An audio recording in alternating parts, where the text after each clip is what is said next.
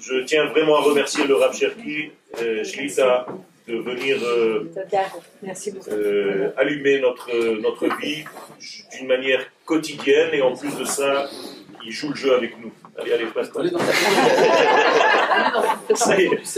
Donc voilà. Alors je suis en train de dire que, que ce, ce dévoilement n'a pas été donné à des individus, c'est le peuple qui est sorti d'Égypte. Donc c'est la Neshama du Klal qui a été dévoilée pour la première fois dans le monde. Et cette prise de conscience, après, vous l'intériorisez. Donc les deux dernières lettres, c'est pour toi la réponse. Sinon, j'arrête. Des gens qui me font rire. Donc les deux dernières lettres sont en réalité le dévoilement du grand tout dans l'individualité, dans l'espace-temps dans lequel nous sommes. Ça, se traduit comment dans les lettres? C'est le Yutke qui rentre dans le Vavke. Ça correspond à 13. Ça correspond à 13. Non. ça correspond pas à 13, ça correspond à 11. Mais c'est pas grave. C'était juste pour voir si Ah non, je suis en plein. Non, non, c'est pas grave. On va continuer dans, le, dans les shlavim, dans l'ordre du Seder. On vient de terminer euh, Kadesh, tout le monde a bu euh, sa coupe de vin et on enchaîne après avec Urratz et Karpas dans la foulée, puisque Urratz, si je ne dis pas de bêtises, on va se laver les mains. Kadesh ah, J'ai pas parlé encore du Kadesh. Alors on va rentrer dans le, dans le dur. Alors on va parler du, alors on va parler du Kadesh, alors on va rentrer dans le vif du sujet. Le, le Kadesh, c'est donc boire cette coupe de vin. Boire la coupe de vin, qu'est-ce que ça signifie à l'ouverture du CDR Et à couder. Et à couder, bien sûr. Moi, en réalité, j'ai pris le côté euh, au niveau de, de, la profondeur des choses, c'est-à-dire dans le concept général. Kadesh, c'est la sanctification. Or, le peuple d'Israël n'est venu sur terre que pour les Kadesh et Taolam, pour sanctifier la vie, pour sanctifier la création tout entière. Ça veut dire que le Kadesh, d'ailleurs Israël s'appelle Kodesh, Kodesh Israël Hashem, pas Kadosh. Ça devient très grave, c'est Kodesh. Kadosh, c'est déjà quelque chose qui subit le Kodesh. Alors que le Kodesh, c'est la racine. Et le prophète nous appelle Kodesh Israël Hashem. Or, lorsque le Kodesh est là pour sanctifier, ça veut dire que l'Éternel utilise Israël, qui est le Kodesh, qui dans les sphères s'appelle la Chokhmah, pour sanctifier le monde et pour parfaire le monde. Kulam bechokhma asita, les sages dans la Kabbalah nous disent que asita est connotation de tikkun. Or, c'est Israël qui a été fabriqué, façonné par l'infini, Am Zu Yatzar Tili, que pour sanctifier le monde par le dévoilement de sa Tehila, le Hallel, au monde. C'est-à-dire, nous sommes là pour raconter à Kadosh Baruch Nous sommes sa bouche. Et donc, à Pessah, nous sommes en plein dans notre rôle principal, être la bouche, le porte-parole de l'infini, béni soit-il, de sa volonté, bien entendu. Et donc, c'est exactement ce que nous sommes en train de faire dans le Kodesh. Alors que l'Égypte représente le cercle de la vie. Encore une fois, le prophète Jérémie 46 nous dit Regla fia Mitzrayim. Mitzrayim est un cercle. Regla, c'est pas seulement une génisse, c'est un cercle. Kola Elle est serpentesque même dans sa façon de parler, dans son être intérieur. Et Israël, c'est exactement le complément. Je ne veux pas dire le contraire. C'est le Yosher. C'est la droiture divine qui va pénétrer dans les cercles de ce monde pour transformer la bague de ce monde en une spirale, c'est-à-dire donner un sens à la création tout entière. Ça, c'est le Kodesh, ça passe par le vin, et le vin fait introduire en nous, comme j'ai commencé à le dire tout à l'heure, avant l'arrivée du Rav, le discernement, ce qu'on appelle la Bina. Alors le premier vers, ça va être le discernement, mais du côté droit. C'est-à-dire qu'on va faire descendre des degrés divins qui sont de l'ordre de Yud et de He, petit à petit dans notre vie pour nous permettre en réalité de vivre cette Géoula complètement, et pas que nous. La Géoula ne s'arrête pas à Israël. Est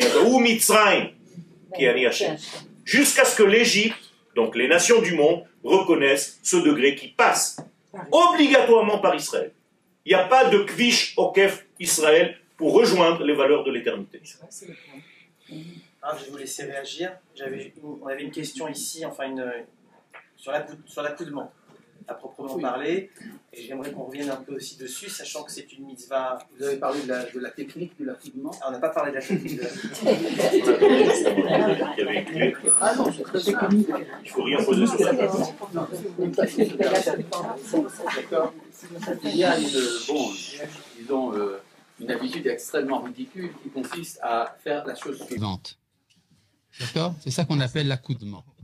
D'accord? Ça n'a rien à voir avec l'accoudement. L'accoudement, c'est en fait être allongé à la manière euh, des Romains. Euh, des Romains, vous avez tous lu Astérix, vous savez très bien comment est-ce que les banquets se font. C'est le lounge. C'est ça. Euh, vous avez vu ça également dans les, dans, chez les Grecs. comment ça se passait dans le banquet de Platon. Et donc, voilà, c'est comme ça qu'il faut le faire. Alors maintenant, si vous avez... certains d'ailleurs font le céder sur des matelas. La vérité, ce n'est pas recommandé pour une raison très simple, c'est qu'on s'endort. On s'endort. On s'endort. Donc, si vous voulez, la meilleure des choses, c'est encore de faire quelque chose qui est une violation de la politesse à la française, qui consiste à tourner le dos à votre voisin. En train. D'accord Donc, vous êtes en train, non seulement... Et alors, dans ce cas-là, vous, vous mettez le, le bras, le bras, là, là, le mettez là comme ça, bien étendu sur la table. Et vous prenez votre verre dans la main droite, pas dans la main gauche. D'accord? Et voilà. Et vous buvez comme ça, à la manière de, de, de je sais pas, des copains au café. Ou, C'est comme ça que se fait. C'est l'expression du comportement d'un homme libre. Voilà. Et donc, euh, je reviens là-dessus. C'est un truc que je fais à chaque fois pour mes élèves au Mir. Je leur explique qu'il faut faire ça de manière assez impolie. C'est vrai, c'est pas très sympathique pour la personne qui est votre, à votre gauche, mais si la personne qui est à votre droite fait la même chose, donc il vous rend l'impolitesse. Voilà. Donc c'était euh, ça l'essentiel. Euh, à part ça, euh, le mieux c'est qu'il n'y ait pas d'assiette et de couverts sur la table pendant que vous êtes en train de faire, avant d'arriver au repas, parce que de toute manière, ça va tout se renverser. La gada déjà sera humectée. Et pourquoi euh, casser une assiette? C'est dommage. Donc vous faites tout ça sans assiette et à la manière dont je vous l'ai dit tout à l'heure. Voilà, c'était pour la seva. Maintenant, il y a dans le midrash, on parle de il y a un rapport entre le fait de, donc de s'allonger la Haseva et euh, Vayasev Elohim et Hamidbar. Et que Dieu fit tourner là-bas le, verbe employé c'est Asava également fait tourner le peuple par le désert. Et alors ça ça nous amène assez loin parce que ça voudrait donc dire qu'il y a eu un détour lors de la sortie d'Égypte que ce détour était nécessaire et qu'on en a payé le prix puisque le détour a demandé justement de passer par le Sinaï pour recevoir la Torah etc et, euh, et donc, euh, un détour, c'est quand on perd du temps. Or, on perd du temps quand on est accoudé, justement, à boire du vin entre copains. Voilà. Euh, c'est l'expression de la liberté. D'ailleurs, on a l'habitude de mettre les plus beaux objets qu'on a chez soi. Si vous avez des objets en argent, en or, etc., vous les mettez sur la table. Vous êtes pour quelques heures royaux. Voilà. Merci Rav. On va donc enchaîner avec euh, donc Urrat et Carpas qu'on va faire fonctionner ensemble. Oui. Urrat un, on va dire est, un, est, dirigé vers le Carpas en fait puisqu'on se lave les mains sans faire la bénédiction car selon la on, euh, on se lave les mains lorsqu'on va consommer d'un produit qu'on va tremper. C'est bien ça? On va corriger après. Voilà. La question en fait euh, qu'on se pose, c'est dans le Manishtana, on parle d'une nuit particulière où on va tremper deux fois alors que d'habitude on ne trempe pas. Et la question qui nous vient tout de suite, c'est qu'est-ce que ça représente ce, principe de tremper? Est-ce qu'il y a quelque chose de particulier dans ce trempage bon, d'aliments D'abord, c'est vrai que le, le carpas, n'a absolument rien à voir avec, euh, avec un autobus qui serait de passage. Euh, mais euh, oui, bah, c'est le carpas. il faut suivre, il faut suivre. Réveillez-vous. Oui. Bon. Donc, le, carpas, c'est un légume frais. Un légume frais. Euh, originellement, c'est du céleri. Certains prennent du cerfeuil. Enfin, quelque chose de vert. De vert et, et qui ouvre l'appétit. Voilà. C'est censé ouvrir l'appétit. C'est pour ça d'ailleurs que nos frères Ashkénazes en Pologne prenaient de la pomme de terre. Oui, la, ouais, la, la pomme de terre, ben, ils faisaient un légume, mais ils n'avaient rien d'autre. Alors ils prenaient de la pomme de terre. Oui, c'est vrai, bien sûr. Bon, euh, d'accord. Alors vous cherchez du rutabaga, peut-être, je sais pas. En tout cas, euh, le mieux, c'est donc le, persil. Et le but, c'est d'ouvrir l'appétit. Alors, pourquoi est-ce qu'on ouvre l'appétit? C'est, Vous savez que le moussard nous enseigne de manière générale qu'il faut se contenter de peu. Et donc, euh, un apéritif, justement, quelque chose qui donne de l'appétit, n'est pas considéré comme quelque chose de noble dans la tradition d'Israël. Il faut savoir, tzadik ochel la sovana chaud, il faut manger euh, à satiété, mais il faut pas exagérer, etc. Et le soir de Pessah, on veut ouvrir l'appétit. On veut ouvrir l'appétit parce qu'on se comporte justement à la manière des rois. Mais c'est encore beaucoup plus fort que ça. Ça veut dire que ce dont il faut faire attention toute l'année, il ne faut pas y faire attention à Pessah. On fait attention de ne pas trop manger toute l'année. À Pessah, au contraire, on est capable de sanctifier euh, la vie profane, l'alimentation. Et c'est ça dont a parlé le Rav Ben Arosh tout à l'heure. C'est qu'il y a euh, une, on a qu'on a la possibilité de tout sanctifier, puisqu'on a fait le Kadesh. Alors, on sanctifie également l'appétit. D'accord? Maintenant, cette histoire de Urras, de se laver les mains. Alors, c'est vrai que il y a tout un problème. Originellement, un, légume ou un fruit euh, que l'on consomme trempé, en principe, il faut faire Nitilat Yadayim. Il faut, il faut se laver les mains. C'est la raison d'ailleurs pour laquelle le- les Yéménites font la bracha. Et le Rambam aussi dit à, Nitilat Yadayim, évidemment, puisque s'il faut, s'il faut, il faut se laver les mains, faire également la bracha. La raison pour laquelle on ne fait pas la bracha, c'est parce que cette halakha n'est pas appliquée aujourd'hui. C'est-à-dire aujourd'hui, si vous trempez, euh, si vous avez une pomme mouillée, etc., vous n'êtes pas obligé de vous laver les mains. Vous n'êtes pas obligé de vous laver les mains. Et, euh, en fait, il semblerait, d'après cette opinion, euh, l'opinion dominante, que c'est un devoir uniquement quand on consomme un sacrifice. Comme le soir du Seder, on est censé manger un sacrifice, même si on ne le fait pas, en souvenir de ça, on fait la Netilat Yadayim.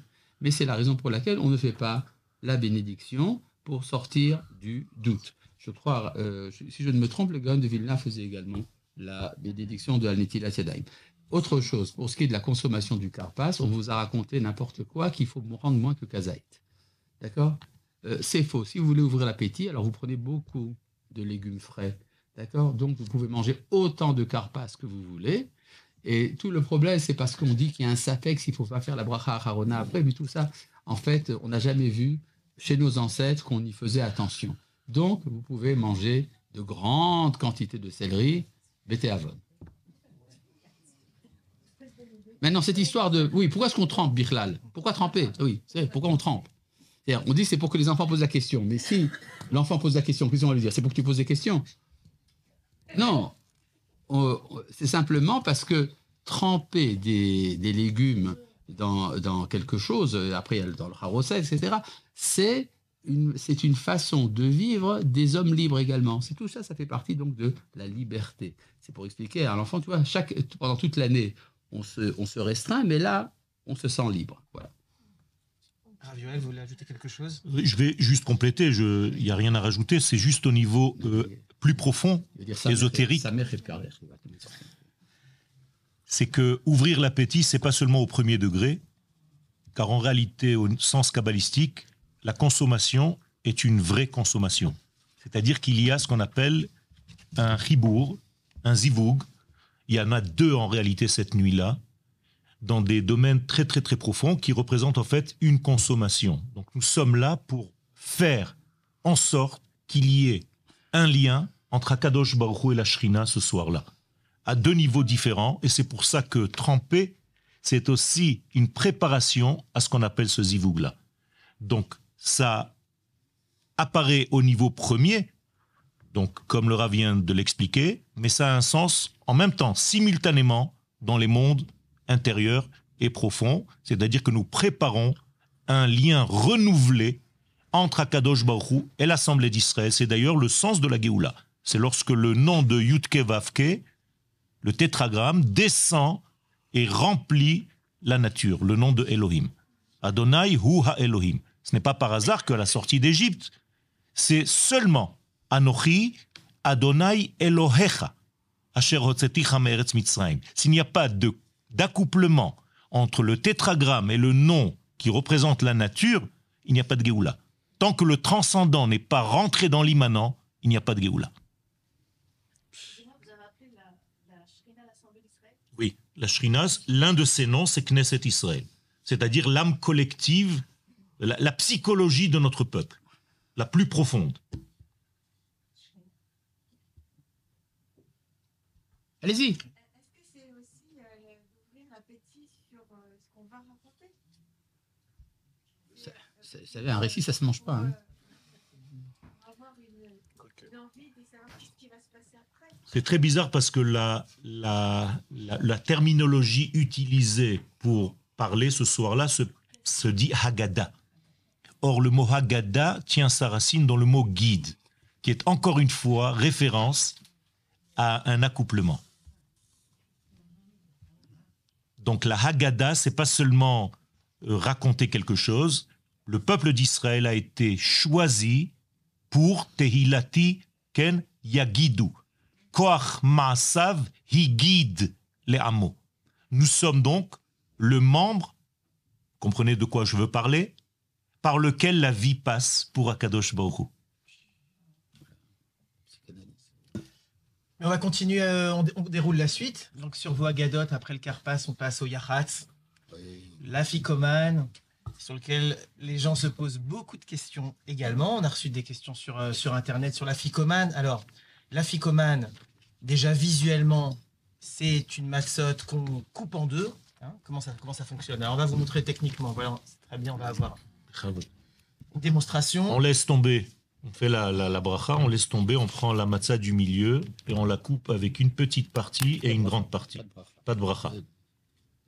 Là, on est en train d'écrire en réalité des lettres, mais je ne vais pas rentrer dans tous les degrés. Voilà, c'est ça le secret. Le afikoman, ça va être la grande partie qui va être cachée. Et d'un coup, de trois matzot, nous en avons quatre maintenant. Et donc là aussi, il y a tout un secret, parce que le lechem asher hu ochel, c'est aussi un degré qui parle de lien entre Akadosh Baruch et l'Assemblée d'Israël. Il y a un petit problème, d'après les kabbalistes, si j'en parle des kabbalistes, il faut que, il faut que la grande partie ait la forme, un dalet. fa- fa- la forme d'un dalet et que la petite partie fait la forme d'un vav ou d'un yud pour que ça fasse la lettre E. Donc c'est un Alors, peu essayez, difficile. essayez. C'est un peu compliqué. Ça d'accord. marchera pas. Hein, c'est Impossible, impossible. D'accord À moins que vous ayez une matzah molle, mais ça, non. non. Voilà. Donc en fait, c'est- des histoires qu'on raconte, mais non, non, ça marche pas. Voilà. Euh, Et donc on la conserve, ah oui, mais bah oui. On la cache. on la cache. on la cache. On la On la cache. cache.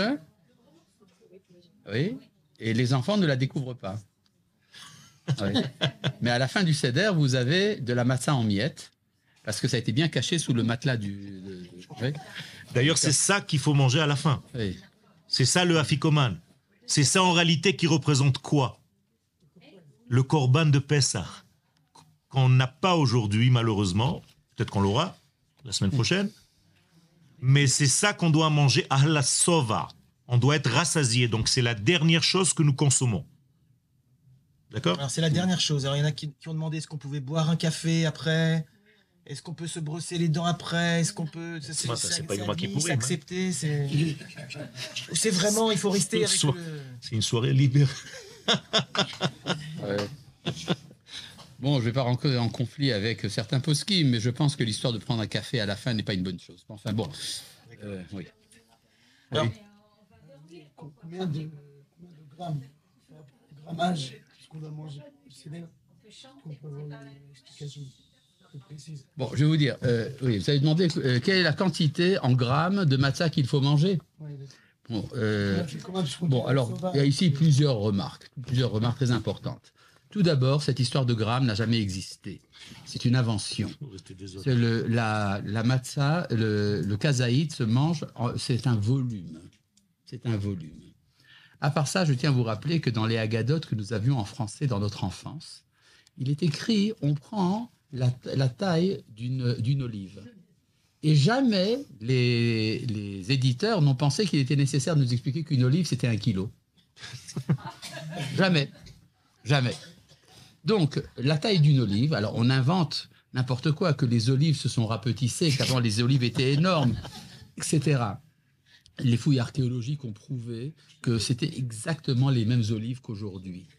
Maintenant, l'usage est quand même de faire une khumra. C'est-à-dire qu'on va dans le sens de la rigueur. Et donc, le kazaït, c'est à peu près ça. D'accord? Voilà, c'est à peu près ça, un kazaït. Euh, si vous prenez une matzah, évidemment, machine, si vous prenez une matzah faite à la main, alors vous faites le calcul, c'est à peu près la taille que remplit tout ça dans une boîte, dans le volume d'une boîte d'allumettes quand vous pressez bien. Les petites boîtes. Les petites boîtes d'allumettes, évidemment. Si vous pressez bien, etc. Alors, ça vous donne comme ça. Si, si je fais ça très, très, très, très, très serré, alors ça vous donne à peu près le volume qui rentre dans une boîte d'allumettes. Ça, c'est le kazaï. Donc, le grammage n'a rien à voir. Garde-le, garde-le, c'est une sgoula. Maintenant, dans, dans les dans matzot de ce genre, il y a 30 grammes. Il y a 30 grammes.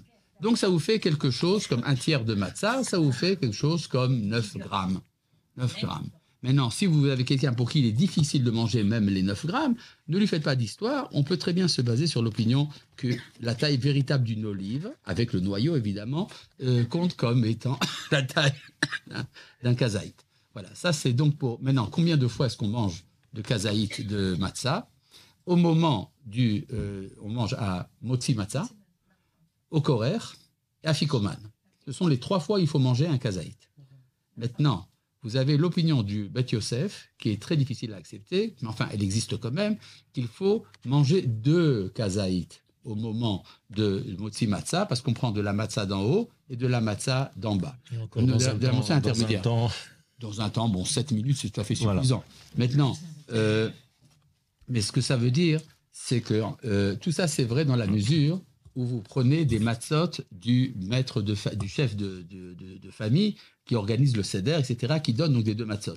Mais si vous faites comme beaucoup font, de prendre des matzot qui sont posés sur la table, alors cette histoire des deux kazaïtes ne tient pas la route. Donc il suffit de faire trois fois kazaït. D'accord? Maintenant, la matzah que vous mangez pour les trois, pour les trois mitzvot en question, c'est une matzah qui est matzat mitzvah, c'est-à-dire matzah Shmura. une matzah shmura qui est également une matzat mitzvah. Mais pendant le repas, si vous mangez d'une matzah ordinaire, vous pouvez tout fait. C'est-à-dire, c'est pas un devoir de manger précisément de la matzah shmura.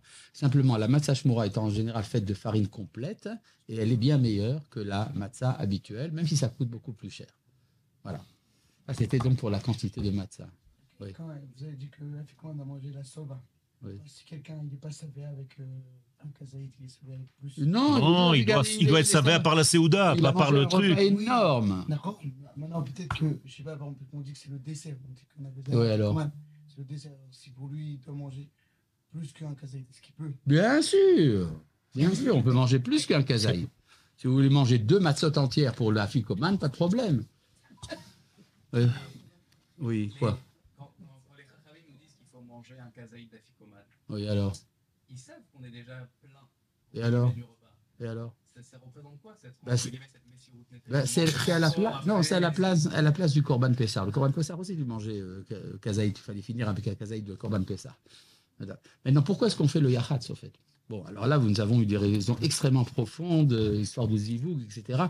J'ai pas vraiment compris, mais ce qu'il y a, c'est que la, vraie, la raison halachique, pure et simple, hein, bon, du yachatz, pourquoi? Hein?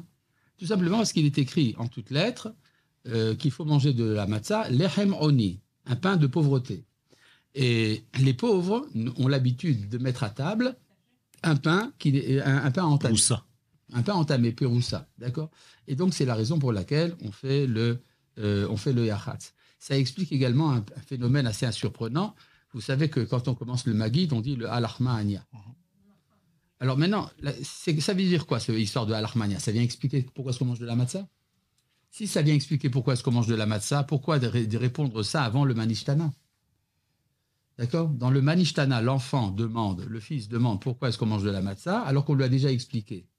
C'est ridicule. C'est en fait que le halachmania n'est pas une explication de pourquoi est-ce qu'on mange de la matzah, c'est l'explication de pourquoi est-ce qu'on a fait le yahatz. C'est pas pour expliquer halachmania, lechem oni, le pain de misère, le pain de pauvreté, et c'est la raison pour laquelle on fait le halachmania, explication donnée par Rabbi Yosef Messas dans son commentaire de la Haggadah. Voilà. Euh, Et la transition est toute trouvée, puisqu'on rentre dans le Magid. Ah bah avec, voilà. Avec Al-Armania. Le bête mort. Bon. Oui. Pour les trois mitzvot, oui. Oui, oui, bien sûr. Si vous n'en avez pas, par malheur, etc., il est arrivé que vous n'avez pas trouvé de la massage moura, alors vous prenez de la matzah habituelle. Mais a priori, il faut de la massage moura pour les trois kazaïtes. Voilà. Alors concernant le lechem oni, justement, je voulais vous demander, on, est, c'est un pain de misère, un pain de pauvreté. Et en fait, dans le Seder, au cours de la Gada, on a différents éléments qui se mélangent. On a des éléments de misère, de pauvreté, d'esclavage, et on a à côté des éléments de royauté, où on mange à coudée, où on boit du vin. Est-ce que finalement, on serait pas un petit peu schizophrène? Et Ah, et, la, et la deuxième question que je voulais vous poser, c'est puisqu'on commence euh, à l'Armania, qui est un texte qui est écrit en araméen, si je ne m'abuse, pourquoi est-ce qu'on commence avec un langage de servitude, puisqu'on est censé être libre? C'est un langage araméen, c'est un langage de... de c'est- pas l'hébreu, l'hébreu, c'est- notre langue nationale. Pourquoi est-ce qu'on commence pas en hébreu? Je sais pas, peut-être... Yoël, vous, Vous voulez- répondre? D'abord, euh, au niveau de, de, cette, de ce pain de pauvreté, il coûte généralement plus cher que le Que la baguette pain, Que la baguette. que la baguette. Alors, euh, on peut aussi traduire le pain qui nous ouvre la possibilité de répondre. Lechem she'onim alav dvarim harbe. Lechem oni, c'est le pain des réponses. Ce n'est pas par hasard que le Maguide vient juste après. C'est-à-dire, dès que tu commences à faire, d'ailleurs, une matzah telle qu'on vient de la voir ici, c'est un miracle hein, au niveau de la sortie d'Égypte, parce qu'ils n'ont jamais vu un truc carré, ordinateur, comme ça, c'est déjà un miracle en soi.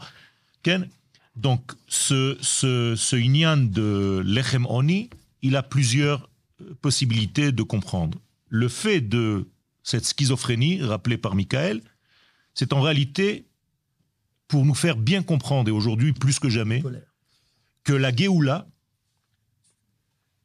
que le, le degré de lumière dans lequel nous sommes ne va pas à l'encontre de certains problèmes que nous avons en même temps.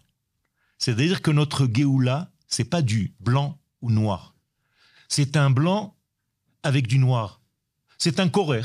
C'est d'ailleurs le korer, c'est le sandwich dans lequel je vais manger un élément qui me rappelle la liberté avec un élément qui me rappelle l'esclavage. Pourquoi? Parce que pendant la Géoula, il va y avoir encore des problèmes. Et ceux qui pensent que la Géoula c'est quelque chose de net, Géoula, sans rien d'autre, eh bien ils se plantent. Et une fois qu'ils se plantent, c'est pas très grave, mais après il va falloir dire le Hallel, donc ils vont même pas dire le Hallel. Parce que si tu ne sais pas que la Géoula est accompagnée de problèmes, tu vas te dire mais c'est pas la Géoula. Alors que les sages te disent que la Géoula est accompagnée, donc c'est pas de la schizophrénie, c'est tout simplement un processus qui s'habille dans la nature et dans cette nature du monde. Je vous rappelle que même au moment du temple de Jérusalem, on était en train de faire des, un travail au Beth Amikdash alors qu'on recevait des scuds de la montagne d'en face. On nous lançait des flèches. Donc il fallait faire comme ça pour faire le korban. Alors quoi, c'est la Géoula ou c'est pas la Géoula? Eh Bien la Géoula vient accompagner de ce degré. Donc le jour et le noir, le jour et la nuit, Meshamshim Beirvuvia sont ensemble et donc on doit manger ce sandwich qui veut dire que je suis et dans un processus de lumière malgré les problèmes en route. En fait, le Rav Ben Aroche est un vrai monothéiste. C'est- C'est- il croit que c'est le même Dieu qui fait la- l'amertume et la liberté. Mais je crois que tout le monde dit le Hallel à Yom non? J'espère, oui, oui. On, on va pas, on dit pas de la Shonara. On- on- Ju- Juste après le Alarmania, on enchaîne dans vos Agadot avec le Manishtana. Non, mais d'abord, on, on enlève le, le plateau. Ah, Ah, bah oui, on enlève, on enlève. on enlève le plateau. Ouais, on enlève. Parce qu'avant, le plateau, c'était la table. Euh, C'était quoi un plateau? Un plateau, un grand plateau sur lequel est posé le repas. D'accord? C'était la table. Il n'y avait pas des tables comme, le- comme chez nous. Oui. Alors, oui, effectivement, chez les Arabes, vous savez, on prend le café autour d'un grand plateau, etc. Quand on a fini, on enlève le plateau. Et donc, on enlève le plateau alors que le repas est sur le. et avait, en principe, il y a- avait le corban, hein, vous savez, il y avait. L'agneau tout entier était là. hein. Alors, on enlève l'agneau. Alors, l'enfant se dit, mais on n'a Qu'est-ce qui se passe? Oui, mais parce qu'on a des choses à raconter. Alors, c'est comme ça que ça enchaîne donc le Vanishtana. Mais non, on fait tourner autour, vous connaissez. euh, comment ça s'appelle? Ça dépend des... Wabadim chez nous, Ah, Bilou. Bibilouya chez les autres. Bébilou chez les Marocains. Et les Algériens, ils appellent ça le etmol. Mais en fait, ils disaient, ils disaient le betmor. Betmor, oui. Le betmor, c'est etmol. C'est que des sonorités qui ressemblent mais qui ne sont pas vraies. Ah, Le simsimino, c'est encore autre chose. ça. Simsimino, c'est encore. Oui. D'accord. Mais sans, sans ça, il n'y a pas de céder. Sans le simsimino, il n'y a pas de céder. Oui. oui. Alors, Et donc on enchaîne avec le Manishtana, juste Ouais. après. Donc le Manishtana, c'est la question, encore. Et dans les commentaires de la Haggadah que vous avez, souvent on dit que c'est des questions qui sont posées par le plus jeune de la famille. Et juste après, on va avoir les quatre fils. Mhm. Et cette figure de l'enfant, finalement, de cet étonnement permanent, il est en filigrane tout au long de la Haggadah. Oui.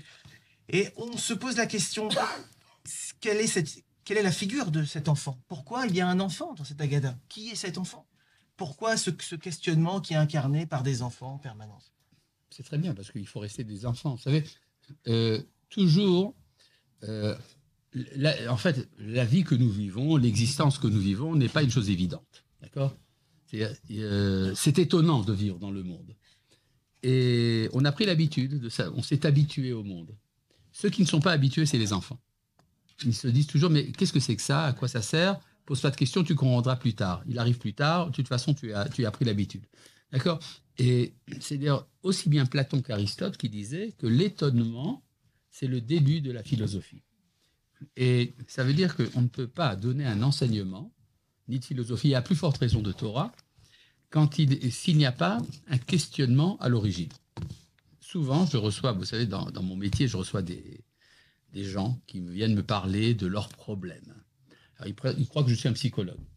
La question que je pose toujours, c'est quelle est ta question? Si la personne n'a pas de question, alors son problème est insoluble. C'est-à-dire, la Torah ne donne des réponses, des solutions qu'à ceux qui sont capables de poser une question. C'est pour ça que nous sommes très contents qu'il y ait la question du sage, la question du méchant, la question de, du tam. Tam veut dire celui qui s'étonne, ta mère. D'accord? Et celui qui ne pose pas de questions, alors les mauvais pédagogues disent c'est extraordinaire, cet enfant ne pose pas de questions, donc c'est l'élève idéal. Je vais lui dire ce qu'il doit penser. Et la Haggadah considère que le fait de ne pas avoir de questions est un problème. Il faut lui apprendre à en poser. Et à partir du moment où vous savez quelle est votre question, vous avez déjà le début des réponses. D'accord? C'est pas pour rien d'ailleurs que le Maharal faisait remarquer que le mot Adam, c'est la même valeur numérique que le mot, que le chiffre 45, ma, qui veut dire quoi? Tandis que l'animal, lui, ne se pose pas de questions. Il a son quoi en lui-même. Behe, ma, ba, ma. Il a en lui, c'est déjà la réponse à sa question. C'est pour ça que si un homme appelle un chat un chat, le chat ne se dira jamais je suis un chat. Il ne se pose même pas la question. D'ailleurs, Raviel, ce ma, ce ma du Manishtana, on le retrouve beaucoup dans la Kabbalah, n'est-ce pas? Ben, c'est le nom, c'est le nom d'Hachem. C'est le nom d'Hachem avec un certain remplissage qu'on appelle Milui alpine, peu importe maintenant. C'est-à-dire Ah que c'est intéressant. oui. On va, on écrire le nom d'Hachem au lieu de, de l'écrire avec quatre lettres. On va remplir chaque lettre. C'est-à-dire le Yud, on va l'écrire Yud Vav Dalet. Le He, on va l'écrire He Aleph. Le Vav, on va l'écrire Vav Aleph Vav. Et le dernier He, He Aleph. Et tout ça ensemble va vous donner Ma. 45. Et c'est la même valeur numérique que Géoula, en plus, pas seulement Adam. Et donc on peut aussi prendre la question de tout à l'heure comme un énoncé. Je ne pose plus la question, je dis Ma, deux points. Nishtana Balayla Hazeh. C'est-à-dire le Ma, qui est le nom d'Hachem, se retrouve à nouveau cette nuit-là. Vous avez compris? J'ai transformé la réponse en une réponse, euh, la question en une réponse. Vous avez compris? Donc il n'y a pas de manishtana laïlazé. Qu'est-ce qui se passe ce soir? Non, c'est l'infini qui se révèle encore une fois ce soir. Donc nishtana de la racine mishna, qui est en réalité toute notre étude, puisque nous sommes dans un monde de pluralité. Donc le y a- Oui, excusez-moi, il y avait une question de la dame avant. Excusez-moi. Allez-y. C'est quand même très complexant pour celui qui ne sait pas poser de questions, quoi. Ben, On lui apprend à poser. Il faut lui ouvrir. Il faut lui apprendre à poser les questions. Oui. J'ai. Comment? Oui, non, ça veut dire qu'il y a eu des générations où on disait il ne faut pas poser de questions. Oui, oui, bon, bon, ben, alors, bah oui, ben, c'est parce qu'on n'était pas en état de Géoula, comme, il a, comme bien dit Laura Vioel. C'est-à-dire, si vous n'êtes pas en état de Géoula, vous n'osez pas poser des questions parce que vous avez peur des réponses. Mais aujourd'hui, nous sommes une génération qui ne sait que poser des questions. Et parfois, il faut éviter de donner des réponses tout de suite. Parce que si euh, j'ai dans ma communauté euh, un, un des fidèles qui m'a dit Mon fils a des questions, mon fils de 15 ans, il a des questions. Est-ce que tu penses que ça serait bien que je l'envoie à un séminaire où on donne des réponses? Alors je lui ai dit surtout pas, parce que Ouais. ton fils il veut des questions, il veut pas des réponses. Si tu lui donnes des réponses, il n'aura pas de questions. Non, n'ayez pas peur des questions, c'est très bien. Il a découvert le monde de la question, c'est extraordinaire. Non, non, ça, ça- ça va, n'ayez pas peur. N'ayez pas peur. Non. Oui, non. C'est de ça qu'il faut sortir. C'est ça la sortie d'Égypte. De cette culture-là. Vas-y. Euh, oui, on avait étudié comme quoi euh, Purim était déjà euh, l'enclenchement de Pessah, était le début, l'ouverture à Pessah. Vous avez dit aussi que la lumière qui descendait dans ce monde, c'est celle de, euh, vu qu'on était dans des notions kabbalistiques, le Yesod des Abba, c'est lequel qui est, c'est, c'est, c'est, c'est- qu'est-ce qui se dévoile à Pessah C'est à qui que tu poses la question Euh, Au Rav Cherki. Ah ben, il, a- il a là déjà là là répondu là. que ce qui se révèle ce soir, c'est la Bina. Il y a un enseignement du Maral de Prague d'ailleurs, euh, dans, dans l'introduction à son commentaire de la Haggadah, ça a été imprimé euh, séparément, il y a tout un, tout un passage surprenant sur Sod Levishat Akitel, le secret du revêtement du suaire. C'est-à-dire le soir de Pessah, nos frères Ashkenaz, qui aiment mettre de la gaieté un peu partout, disent il faut se, re- il se faut se revêtir du kittel. Le kittel, c'est le vêtement blanc, blanc que l'on que l'on revêt, euh, dont on revêt les morts, mais euh, qui représente également la pureté. C'est entièrement blanc, d'accord? Et euh, c'est parce que le blanc, c'est ce qui est au-dessus de- du céder, au-dessus de l'ordre. Et tout ce qui vient en ordre a son origine dans au-dessus de l'ordre. Voilà, c'est ça. Il n'y a pas, y a encore de nuance. la centralité des, des quatre verres de vin le soir de, de Pessah, parce que le vin, justement, le Yahin Ameshumar, il se réfère à la sphira de Bina. Voilà. Hein? Le kitab, justement, c'est cette pureté-là, la pureté de, qui vient de la Bina. C'est d'ailleurs le mi dont je vous ai parlé tout à l'heure. Donc le mi, et c'est pour ça qu'il y avait le ma avant. Ça fait mami. Donc c'est- voilà, tout, le cerf de Pessar, c'est mami. C'est le ma qui découvre le mi. Alors juste après Manishtana, on va enchaîner avec le sport national des Juifs du Seder, c'est-à-dire on découvre, on lève la coupe, on baisse la coupe, on redécouvre. Alors, bien. En France, on avait un autre sport. C'est celui qui terminait le. Il y avait un concours. À quelle heure tu as fini le CEDER oui, Je sais pas pourquoi, j'avais jamais compris ça. c'est pour ça que la dernière partie d'ailleurs des, des fois optionnelle après le repas. Alors est-ce qu'on pourrait un peu déjà techniquement comprendre le rapport entre la matzah recouverte, le vin Parce que beaucoup se trompent. C'est ou l'un ou l'autre, c'est tout. À chaque fois que vous avez du vin, Voilà, vous, levez la coupe ou vous buvez la coupe, ou simplement vous, vous- versez un peu du vin euh, pour les macottes, etc., vous couvrez. Dès que vous avez reposé la coupe, vous découvrez. C'est ou les matzot ou le, ou le vin. Voilà. L'un ou l'autre. Voilà. Et alors pourquoi justement on doit choisir l'un ou l'autre Est-ce qu'ils ils entretiennent un rapport entre eux Allez-y, allez. est- Non, non, non, non, non, non, non. Quel est le rapport entre le vin et la matzah? Ben, c'est la chokhma et la bina. Ah bah voilà. Voilà. La matzah, c'est le côté du papa. En, en gros, hein, je ne vais pas rentrer dans les détails. Et le vin, c'est le côté de la maman. Et en réalité, le vin dévoile ce qu'il y a dans la matzah. C'est-à-dire que maman dévoile papa. Donc papa passe par maman pour donner au garçon et à la fille. Donc nous avons les quatre lettres du nom d'Hachem. Le Yud et le He qui descendent vers le Vav, le garçon, qui ressemble à son père. Et la dernière, les He, telle mère, telle fille. Donc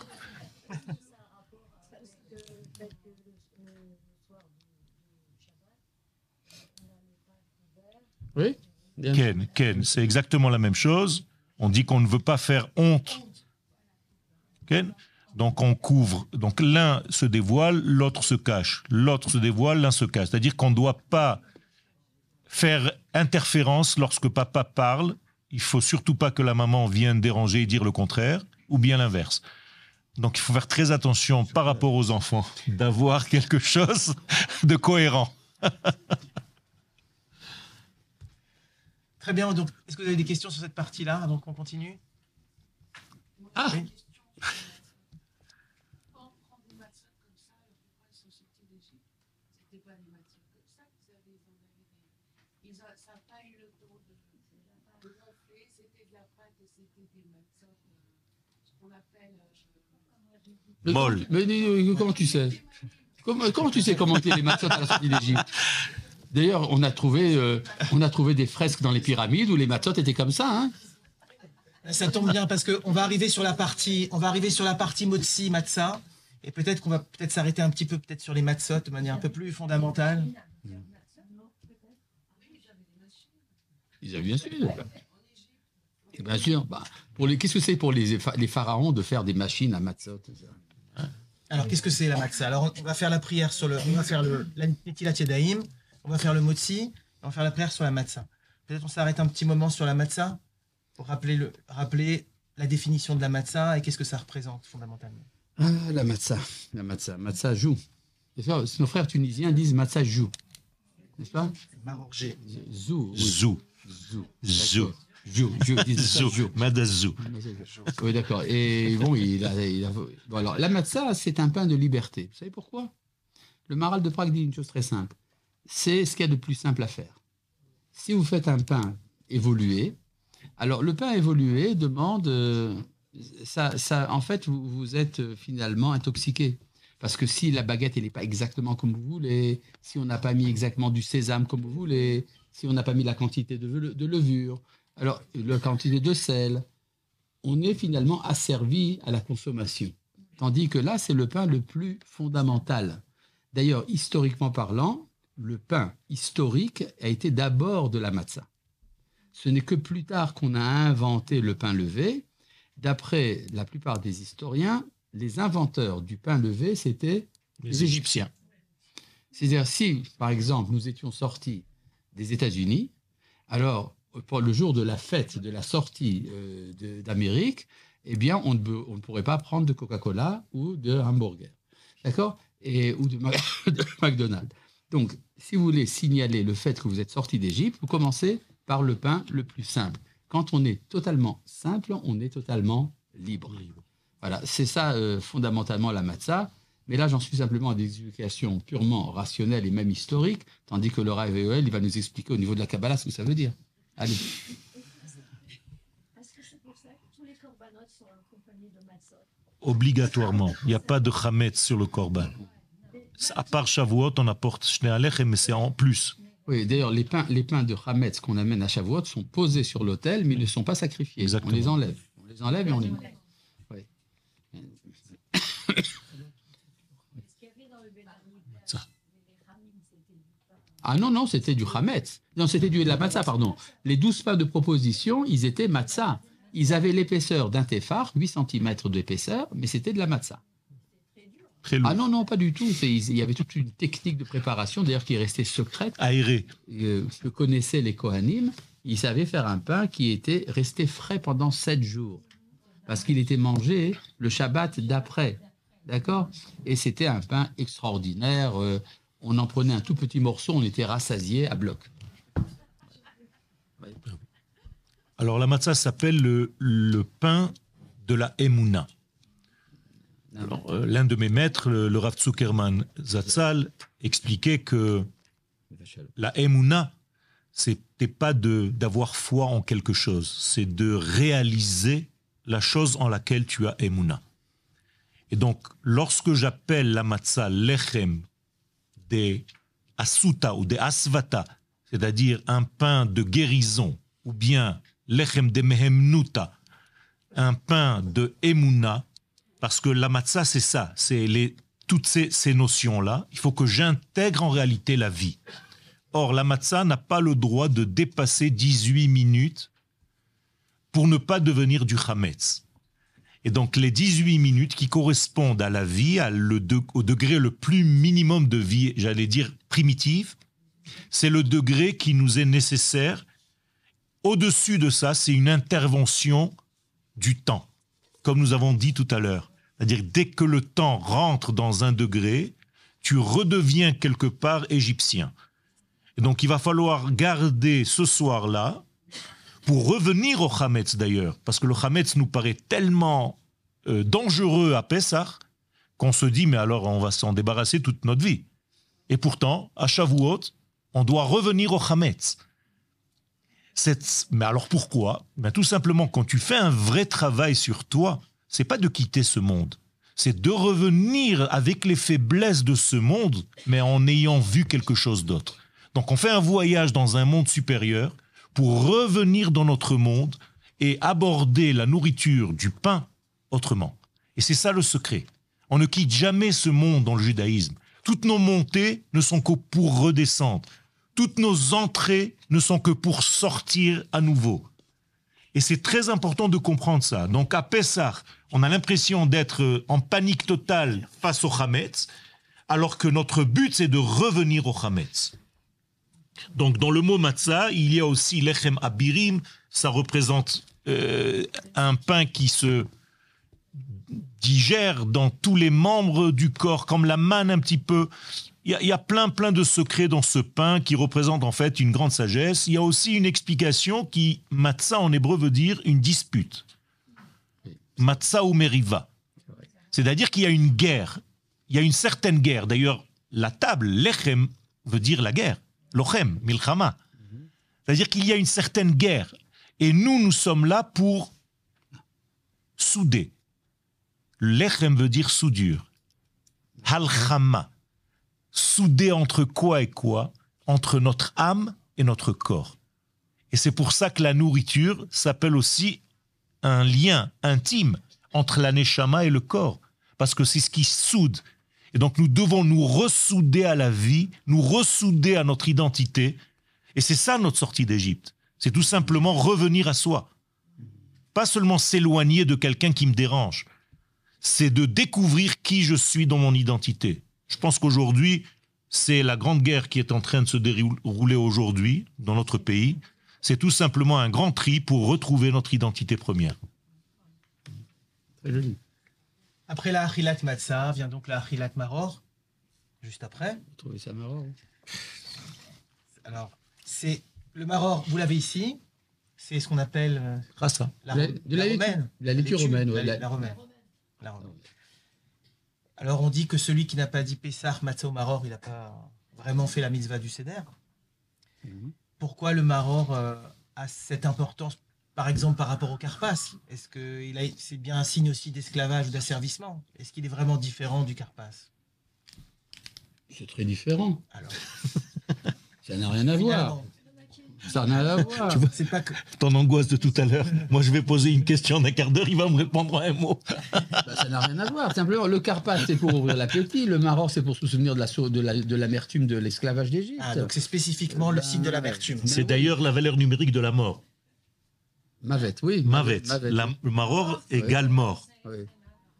Oui. Oui. Alors, il y a un minag, effectivement. Il y, a le- ce- il y avait une euh, les Hollandais, par exemple, ont la tradition jusqu'à ce jour de prendre des endives comme maror.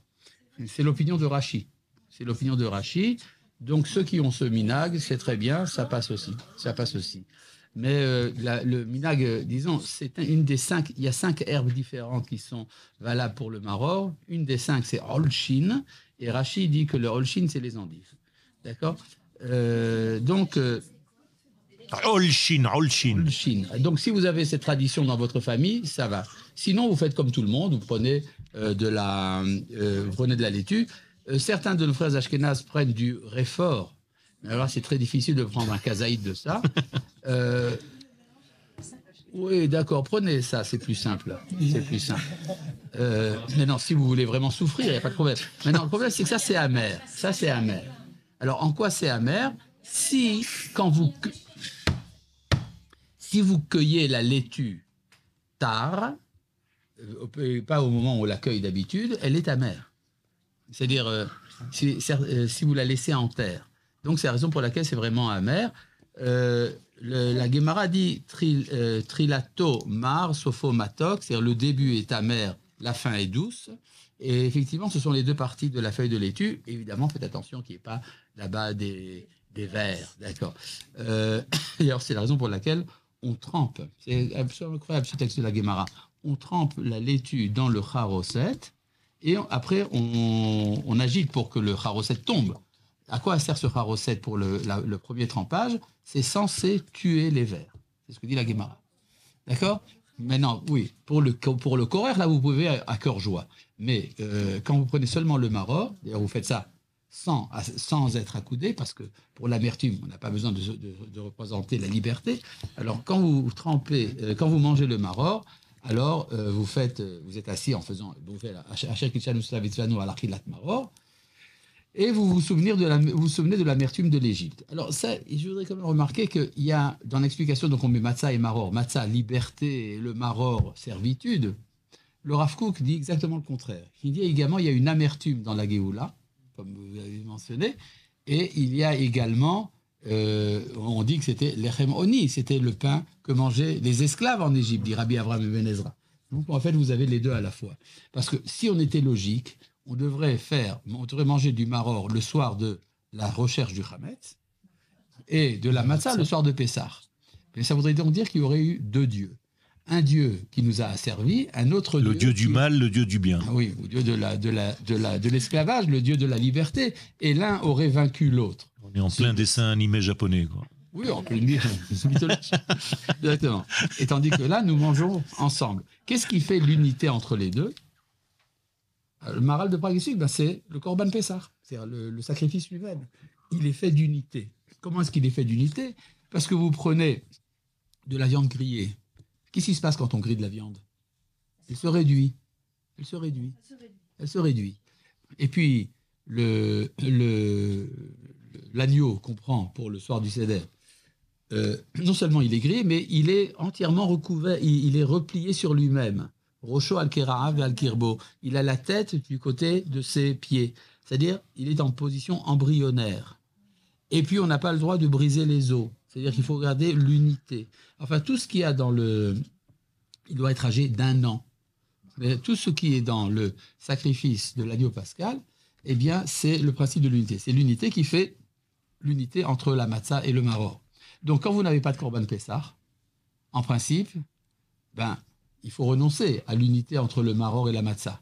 C'est pour ça que lorsqu'il n'y a pas de sacrifice de Pessah, la mitzvah de la Torah, c'est uniquement la matzah.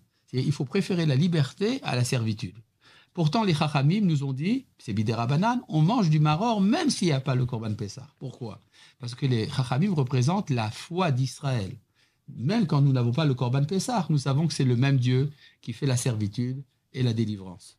Donc, euh, mais en fait, c'est une préparation au fait que nous mangerons très bientôt, peut-être cette année, de l'agneau pascal. Vous aimez la- l'agneau grillé, vous? Ah oui, hein, c'est bon. Ceux qui n'aiment pas, eh ben, ils prendront un petit kazaït, mais il faut prendre quand même.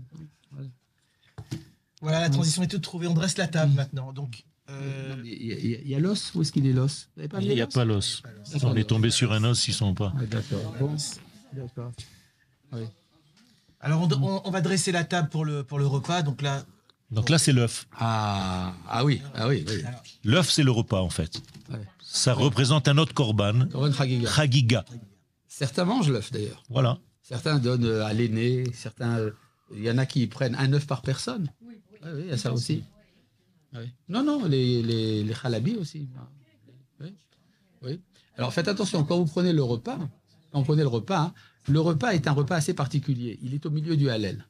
C'est-à-dire, avant de finir, une fois qu'on a fini le maguide, on commence le hallel, on en lit deux petits passages, et on boit la deuxième coupe de vin, et on finit le hallel après le repas. Alors, un, un hallel assis, qui est entrecoupé par un repas, c'est absolument incroyable. La nuit, Et la nuit bon, La nuit, c'est normal, c'est comme Yom Ha'atzmaut. Yom Ha'atzmaut, d'ailleurs, vous êtes invité au hallel, euh, au Kotel, le soir de Yom a- L'année dernière, on avait 4000 personnes. Vous venez, vous aussi, faites la bracha sur le hallel, génial. Le grand rabbin d'Israël, en général, vient, c'est très bien. Maintenant, euh, euh, pourquoi ce, ce repas au milieu du hallel? Ça veut dire que ce repas, c'est le repas pendant lequel on mangeait le sacrifice. C'est-à-dire que c'est un repas qui est différent des repas de fête habituels. Donc, ce dont vous allez parler pendant ce repas, vous n'allez pas parler de la réforme judiciaire, vous allez parler des divrei Torah que vous avez entendus avec le Rav Yoel et moi-même. D'accord D'accord C'est- un repas sérieux. Souvent, on- d'ailleurs, on, a, on, on est tenté, on prépare des tas de divrei Torah à l'avance pour la Haggadah. D'accord Alors on se dit, voilà, je vais leur dire ça, je vais leur dire ça, je vais leur dire ça, je vais leur dire ça, ça. Les gens, ils en ont marre, ils veulent, ils veulent manger. Alors gardez la majorité de vos divrei Torah pour le repas. Ça transformera le repas en un repas noble. De colon. Oui. Le, fait que, le fait que le repas, le repas soit intégré dans le CEDER, fasse partie intégrante du CEDER Raviol, ça donne une place particulière à cette consommation. Euh. D'abord, d'abord, c'est le, mag- le, le, le Magid. On est en plein dans le Magid. Et c'est l'essence même de Veigadeta lebincha. C'est-à-dire, tu feras euh, passer par ton fils, véhiculer par ton fils, pas seulement au niveau de la bouche, du verbe, sûr. Parce que l'une des références de nos sages, c'est dans le Zohar à Kadosh, que la parole divine était en exil. C'est-à-dire que lorsque nous sommes assis le soir de Pessah, on ne libère pas seulement le peuple d'Israël, mais on libère la parole divine, qui elle était en exil parce qu'elle ne se dévoile pas dans le monde. À nous. Ça veut dire que Dieu lui-même est prisonnier quelque part lorsque, tant que le peuple d'Israël n'est pas là. Tant qu'on n'ouvre pas la bouche, le monde est dans un mutisme. Ça veut dire qu'Akadosh Baruch ne se révèle pas au monde. Ce n'est pas par hasard que les 2000 ans de Tohu Bohu sont juste un, un- un- un moment où il y a tout à dire, mais rien n'est audible. Akadosh Baruch peut parler, personne ne l'entend. Ça veut dire que les mêmes paroles qui ont été utilisées pour la création du monde ne sont pas audibles par l'homme. Personne n'est là pour témoigner. Jusqu'à ce qu'apparaisse le peuple d'Israël, depuis sa racine, et là commence 2000 ans de Torah. 2000 ans de dévoilement de lumière, qui corrige les 2000 ans de Tohu Bohu. Pardon?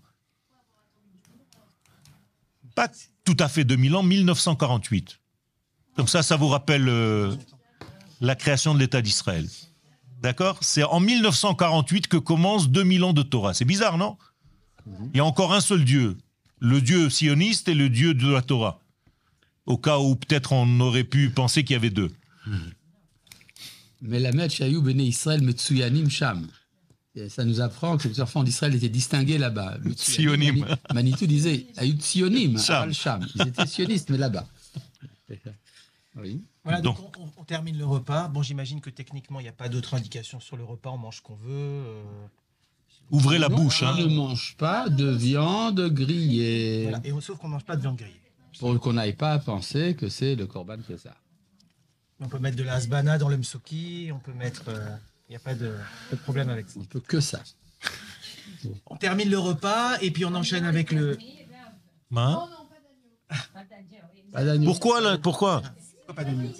S'il n'est pas grillé, il n'y a pas de problème. Non, non, pas d'agneau. Pas d'agneau. Pas d'agneau. Pas d'agneau. Pas d'agneau. Pas d'agneau. Ça, c'est la, la, la coutume marocaine de Baba Salé. Anita, elle vient de là-bas, hein, du tafilalet. Ken, ken, ken. Anita, elle vient de là-bas, elle vient de, du tafilalet au Maroc. Ici, la fille, la lettre. Voilà, on a, on a presque terminé. On termine le repas, mais on n'a pas tout à fait terminé. La le commune à ce moment-là. C'est le moment de la ficomane, absolument, qu'on va consommer à la toute fin du repas. Oui. La dernière chose qu'on consomme. Avec ou sans café, on n'est pas encore fixé sur. Pas de café. question. Pas de On café. remplit le troisième verre. Et on remplit le troisième verre. sur lequel on fait. Alors, petite recommandation pour Birkat Amazon. Il y a beaucoup de personnes qui ont des difficultés à faire rapidement le Birkat Amazon. Alors, le mieux, c'est de faire comme la halacha originelle. Il y a un, une des personnes seulement qui fait le Birkat Amazon à voix haute, et tout le monde répond Amen. C'est la meilleure des choses, comme ça vous y allez, bien simple, et vous buvez la troisième coupe. Oui. Euh, L'histoire de finir à Khatsot, etc. C'est quelque chose qu'on doit faire ou c'est pas. Il vaut mieux finir à Khatsot pour une raison très simple. C'est pour que tout le monde puisse faire la Haggadah. Maintenant, si vous avez encore plein de livrets Torah sur la Haggadah, faites-les après, pendant toute la nuit. Comme, comme les maîtres de Bnebrak, Rabbi Akiva et Rabbi Tarfon, tout ça. Le mot leil, c'est jusqu'à. Après, ça devient Laïla. Et donc, vous faites la, le- la troisième coupe que vous buvez, et alors vous ouvrez la porte. Et vous dites Baruch Haba. Vous recevez Eliyahu Et vous, et vous, vous invoquez le courroux divin sur les nations qui ne connaissent pas Dieu. Alors, c'est pas très sympathique. Comment? Et alors, et alors, l'universel, alors, dans tout ça, où il est passé? Ben, Il est passé à Sukkot. Vous avez, deux, vous avez deux fêtes de commémoration de la sortie d'Égypte. L'une qui commémore notre particularité et l'autre qui commémore notre rayonnement universel. Alors, le soir du Seder, vous, vous en finissez avec les nations qui nous veulent du mal, qui ont détruit le, le temple, de, de- le temple de Dieu. Et puis après, vous passez à la, et, et à Sukkot, alors vous, passez des- vous parlez des 70 euh, taureaux qui sont sacrifiés pour la. Ce sera le, le- même soir. Ce sera le même soir. même- Dans la souka. dans la On fera ça dans la souka. On fera Pessar dans la souka. Ah oui, un jour, oui, il viendra un temps. Oui, alors ça, dans le prophète Ézéchiel, on voit que ça, ça se mélange. Et on aura fait alors, euh, on aura fait qui pour le, le jour de Shabbat Agadol, c'est ça? Kippour va se, se changer en. Et Shavuot tombera à la Mimouna. Ah C'est le Shavuot Mimouna. Voilà, et pour passer au Hallel. Alors, dans le Hallel, évidemment, euh, vous n'oubliez pas euh, d'être réveillé. C'est un très grand Hallel dans lequel on introduit le Hallel Agadol de, de les 26 kilos, l'Ambrasdo, le Nishmat Kolchai, etc. Et la quatrième coupe.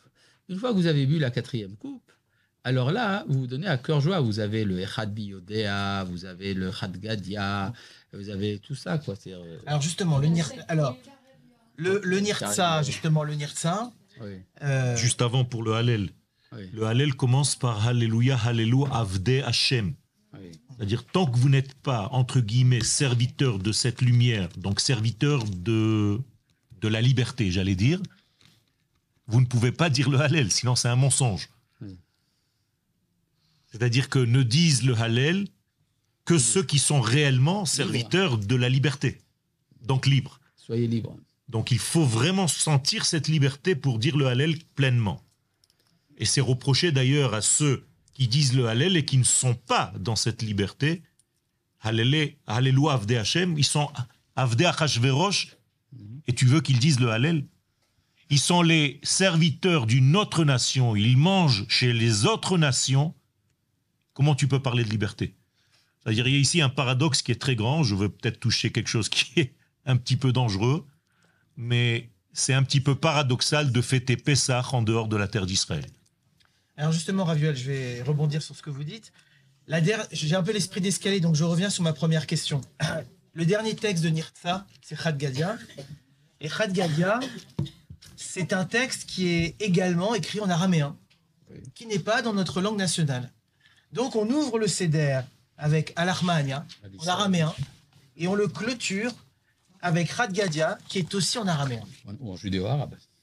Est-ce que, par rapport pour un peuple libre, est-ce que vous avez une explication là-dessus? Et, et la dernière chose pour conclure, je dirais, on trouve dans la Haggadah aussi bien des éléments de religion, parce qu'on rappelle le Kriyat Shema, donc individuel, on va dire, et en même temps des éléments c'est Pourquoi individuel. de, individuel de collectif. D'où tu es Ils sorti pensent ça que Kriyat c'est individuel. Non, parce qu'on on- on- on se réveille pour faire le Kriyat c'est un élément purement religieux. Pas du tout. sûr. Ah, alors très bien. Alors très bien. Voilà. C'est très bien de me Est-ce que corriger. est-ce que tu as déjà vu une fête qui soit religieuse dans le judaïsme Alors c'est très bien de me corriger la- ma question. Ça n'existe pas une fête religieuse. En France, il y a marqué fermé pour fête religieuse.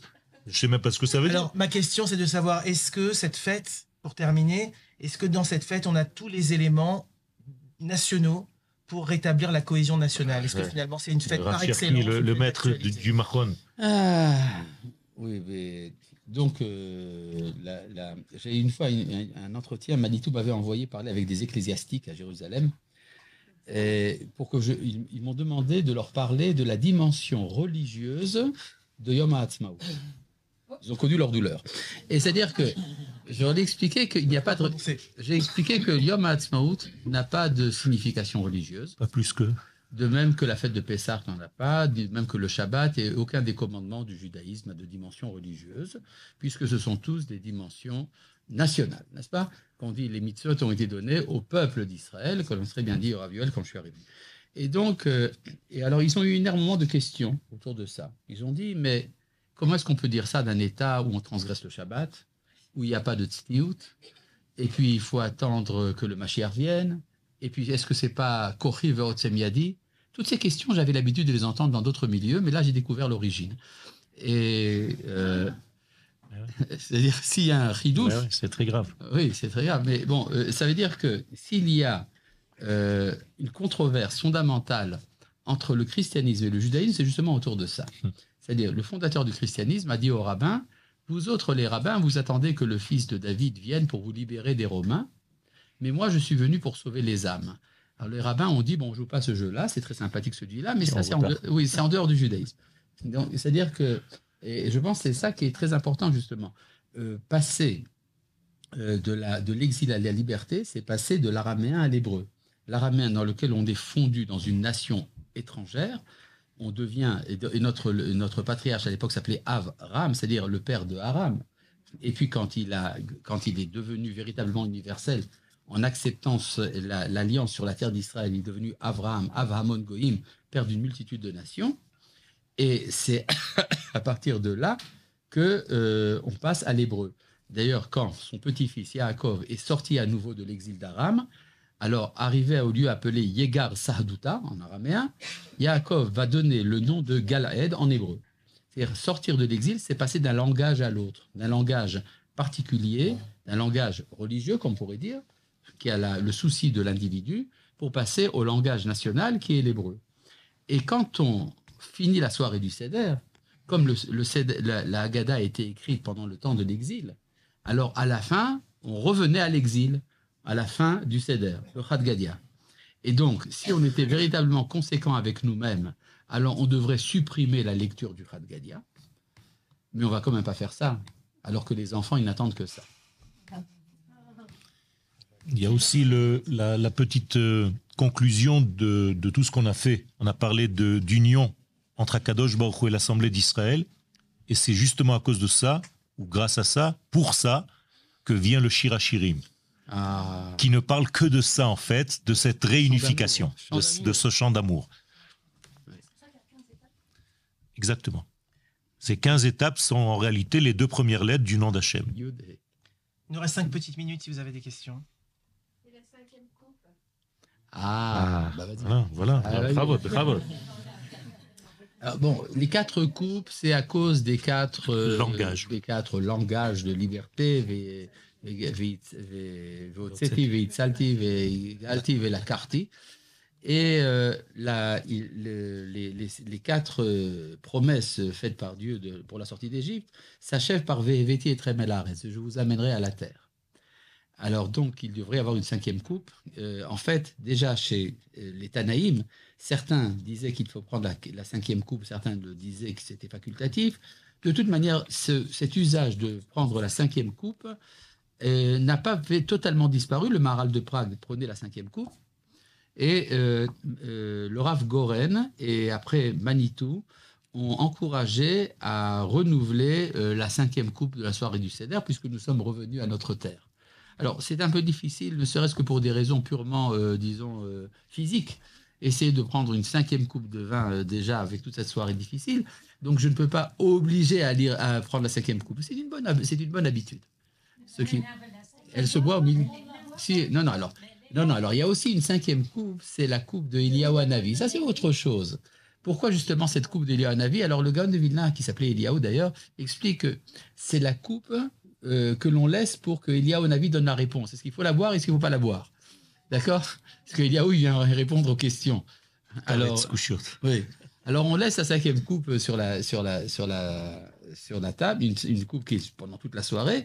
Mais, euh, et d'ailleurs les enfants disent toujours, oui, on a vu que ça a un peu disparu. Ils disent qu'Eliaou est venu.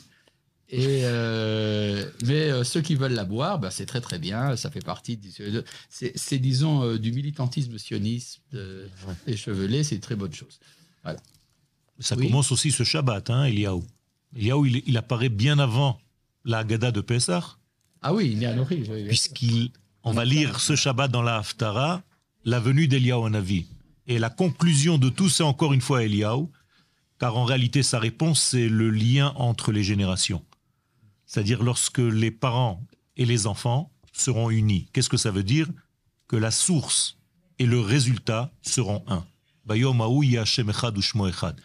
Et donc, qu'est-ce que ça veut dire? Eh bien, chez les parents, il y a euh, le nisayon, c'est-à-dire l'expérience, et chez les jeunes, il y a le courage.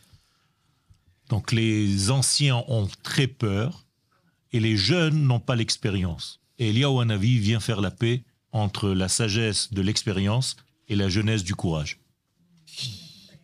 On a une question de, sur Internet, David? D'accord.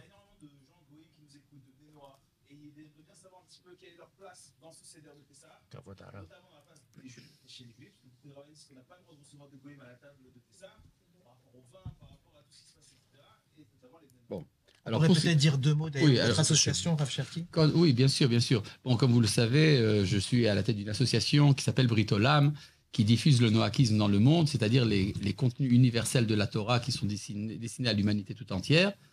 Euh, le, dans, le, dans le sidour que j'ai écrit, qui s'appelle Britolam, le sidour que j'ai écrit pour les Béné Noirs, c'est-à-dire le rituel de prière, il y a également une agada de Pessah destinée aux Béné Noirs, dans laquelle vous avez en ouverture du Maguide les paroles du Rav Kook, qui sont la sortie d'Israël d'Égypte était le printemps de l'humanité tout entière. Et euh, dans cette agada, il y a à peu près tout, sauf la ficomane, étant donné que la ficomane est en souvenir Corban. du Corban Pessah. Et donc, euh, le Corban Pessah est réservé à Israël. Donc, si vous avez un non-juif à votre table au CEDER, ne lui donnez pas de la ficomane, mais tout le reste, vous pouvez. Maintenant, pour ce qui est d'inviter ou de ne pas inviter des non-juifs euh, à la soirée du CEDER, quand ça tombe Shabbat, il n'y a pas de problème. C'est uniquement quand ça tombe un jour de Yom Tov, donc un jour- euh, quand Yom Tov tombe un jour profane, c'est là qu'il peut y avoir une difficulté puisqu'on n'a pas le droit de cuisiner pour un non-juif un jour de Yom Tov. Dans ce cas-là, ce qu'on fait, c'est qu'on se comporte comme si c'était le Shabbat. Et dans ce cas-là, il n'y a pas de difficulté. Il y a également le problème, évidemment, de distribuer le vin. Alors, vous donnez à votre invité non-juif, vous lui donnez une bouteille de vin spéciale pour lui, avec une étiquette, c'est pour vous, ça c'est le meilleur vin de la soirée. Voilà. Euh, donc, il n'y a pas de problème. Euh, est une fête dont le rayonnement universel est évident, puisque de toute manière, il est évident que l'humanité n'aurait jamais évolué si elle n'avait pas été mise au courant de la possibilité d'une nation asservie de se libérer. C'est depuis qu'il y a eu la sortie d'Égypte que le monde est en évolution. Le pilote de la Géoula, c'est fait par Israël. Ah, si quelqu'un si n'est pas circoncis pour des tas de raisons, alors il ne peut pas manger du sacrifice de Pessah. bo. Le sacrifice. Donc euh, le jour où on Tout le reste, il n'y a pas de souci. Oui, donc le jour où on renouvellera le sacrifice, eh bien il ne pourra pas manger de sacrifice. C'est pas, il n'y a pas de problème. Donc, Il faudrait aussi remercier tous les, tous les non-juifs qui nous regardent régulièrement et qui soutiennent Israël et qui sont avec nous dans toute euh, cette démarche euh, messianique. C'est pas quelque chose d'anodin, c'est en train de se multiplier. Le Rav est en train de faire une révolution dans ce sens-là. Grâce au ravioli. Voilà, juste avant de se souhaiter Chag Sameach, je voudrais. Oui Une dernière question. hein. Ça arrive alors. Pouvez-vous redéfinir Ségoula Parce que beaucoup de gens ont un problème. Avec la Ségoula. Ils ont ce goût-là. Aïe, aïe, aïe. La Ségoula, c'est en réalité notre potentiel. En hébreu, liot mesugal. De quoi tu es capable dans ta nature profonde. Mais la Ségoula, elle ne peut pas se révéler si tu ne la révèles pas. Donc nous sommes nés avec une capacité qu'il faut tout simplement activer. Donc la Ségoula s'active par la Bechira. C'est ce que dit le Rav Kook dans Igeret Takana. Super, mais pourquoi est-ce qu'Hachem a besoin de nous dire ça Ben, tout simplement parce qu'on est né avec cette capacité. C'est pas qu'il nous a choisi après parmi les nations. Il a choisi de nous créer de cette manière-là. Mais comment est-ce qu'Hachem apprécie ce qu'on est, qu'on est son âme Ségoula Précis. Il nous dit, vous, Hachem nous dit, vous êtes mon âme Ségoula. Mais Il nous révèle, il nous révèle ce que nous sommes, comment, par quelle matière il nous a créés, c'est tout. Bon. C'est difficile. Bon. De Hachem et de Israël, c'est pas Me- Merci à tous. Je voudrais juste euh, tout d'abord remercier nos rabbinim qui nous ont permis de jouer les, les Merci, enfants. Michael. De, de jouer les enfants aujourd'hui. Merci aussi à Mahon Meir qui nous a accueillis aujourd'hui. Et puis je vous dis à très bientôt, Samer, pour un prochain événement. Je vous rappelle que tous les éléments concernant les inscriptions à la Yeshiva Online sont disponibles dans le descriptif de la vidéo, en replay sur YouTube. La Yeshiva Online, vous retrouverez nos rabbinim, c'est le dimanche matin de 9h à midi. Et sinon, toutes les informations sont à retrouver sur le replay. Je vous souhaite un grand Chag Sameach et à très bientôt. Pesach Goel, Amen.